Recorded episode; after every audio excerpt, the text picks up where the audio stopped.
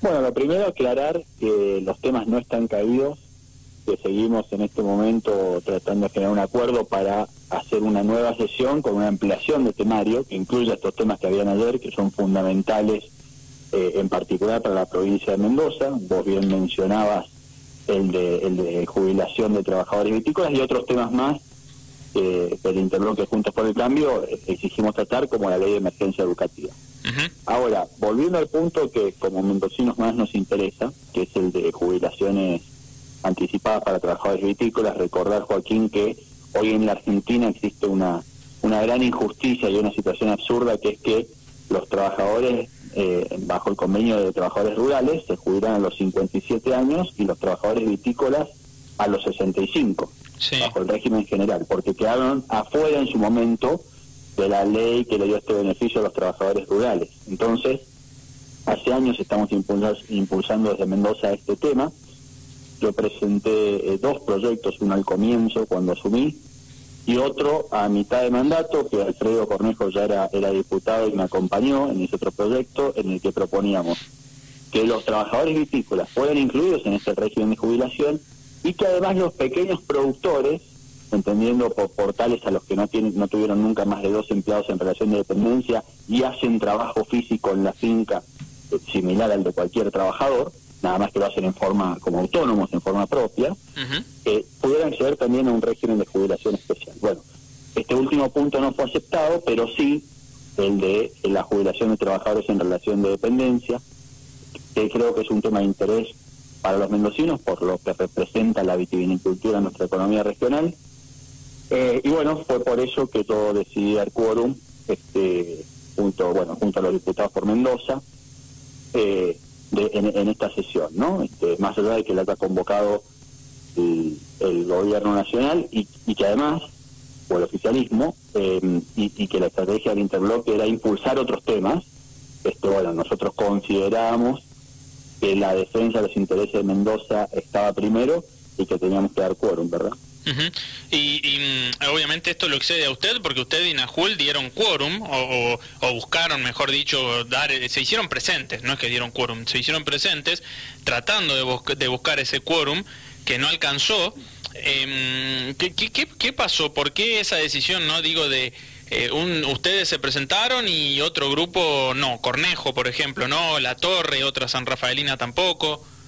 No, ellos fueron, y lo que sucede, a ver, pongámoslo en contexto, sí. vos sabés que vengo del ámbito del turismo. Sí. Eh, nosotros en el país tenemos grave, la sociedad volvió a la normalidad y el transporte interurbano no. Y esto me preocupa como zona turística porque estamos viendo que los vuelos están colapsados, los colectivos terrestres también, interurbanos me refiero. Mm. Entonces tuvieron un problema eh, para llegar, esperaban que la sesión se desarrollara, entonces iban a llegar un poco tarde, pero llegaban, lamentablemente como no se alcanzó el quórum, la, la sesión se cayó antes de que ellos llegaran, pero tenían voluntad de participar. De hecho, Alfredo Cornejo eh, eh, firmó uno de los proyectos conmigo, o sea que sí. mejor que él y más como es eh, como es ex gobernador este que, le interesan los temas de Mendoza, ¿no?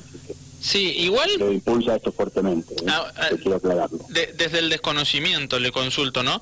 El, el, a ver, Cobos Cobos, en la previa a la sesión de ayer, estaba pidiendo, porque se veía venir que era una opción esto de que por ahí no, se, no, no hubiese quórum, eh, porque una parte del interbloque radical eh, no asistiera a la sesión. Cobos salió a pedirlo públicamente el día anterior, inclusive, ¿no? Em, lo cual digo, por ahí...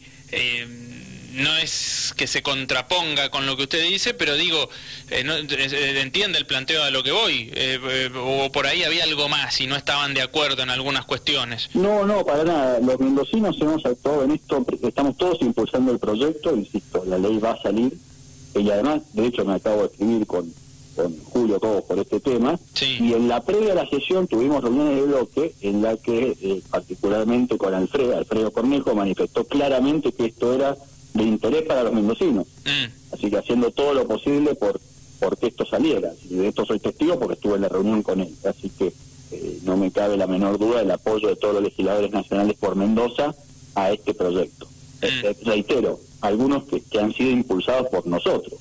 Sí. Así que me parece que eso despeja cualquier duda. No obstante eso, reitero, para, para no, no alarmar a nadie, los temas no están caídos y estamos insistiendo en una nueva sesión para la semana que viene. Y acá hay que aclarar que, por ejemplo, los diputados de la Patagonia insistían en tratar la ley de fomento de ganadería ovina, que es de interés para ellos, y también es razonable eso, y ellos decían, bueno, eh, queremos participar, queremos estar en la sesión de acuerdo, pero también que incluyan un tema nuestro. Bueno, es razonable, seguramente yo haría lo mismo si el tema que dejan afuera es este de la viticultura, ¿no? Trataría de hacer todo lo posible para incorporarlo. es parte de la discusión en el Congreso. Bien. Eh, bien, pero usted dice que fue por un problema con el transporte interurbano, que no llegaron eh, Cornejo y... Alfredo, el caso de Alfredo y Jimena. bien. Eh, bueno, y con lo de la ley de, mm, etiquetado frontal en, en, las etiquetas, eso que, que, a ver, más allá de que usted lógicamente em, impulsó eh, lo de viñateros principalmente, ya enseguida vamos a, lo otro, ¿no? Y a propósito, hubo muchos medios de, Mendoza, ¿no? Que tanto a usted como a Najul eh, se salvaban, digamos, de, de las críticas y no tanto Cornejo eh, y Jimena La Torre, por poner casos concretos, digo, por la falta de la sesión, más allá de lo que decía usted recién, ¿no? Em, no sé, de, eso si estaba enterado también. El, apoyo se va a manifestar cuando tengamos la sesión y ahí cada uno va a expresar su voto y va a tener oportunidad de argumentarlo. Mm. Me parece que va a estar más que claro y de hecho estamos haciendo todo lo posible para que el voto, el bloque, nuestro bloque, el de radicalismo de todos los diputados nacionales de la Argentina, lo voten por unanimidad me parece que Bien. Ahí, se va a ver el resultado. ¿no? Mm, perfecto. Eh, bueno, perfecto. hay que tener paciencia, dice usted.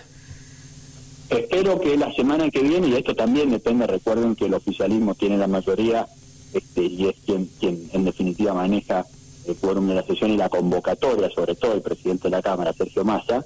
Nosotros estamos tratando de acordar una sesión para la semana que viene y en el caso de que no la convoquen, lo vamos a incorporar, a, solicitar formalmente mediante una nota, ¿no? La convocatoria sesión especial en minoría, que así se llama técnicamente, cuando un grupo de diputados solicita la convocatoria a una sesión. Bien. Perfecto. Bueno, em, diputado, y mm, por otro lado, Federico Samarvide, ¿no? Diputado nacional de la UCR eh, Frente Cambia Mendoza. Eh, diputado, por el, otro lado, más allá de que, insisto, usted era el eh, impulsor aférrimo de la jubilación anticipada para viñateros, que era, ¿desde qué edad era? ¿57 era? A los 57, exacto, la misma que hoy rige para el resto de los trabajadores rurales. Sí, llamativo digo que se haya aceptado en los de relación de dependencia y en los monotributistas no, por ejemplo, no, no, no sé cuál es el argumento para eso.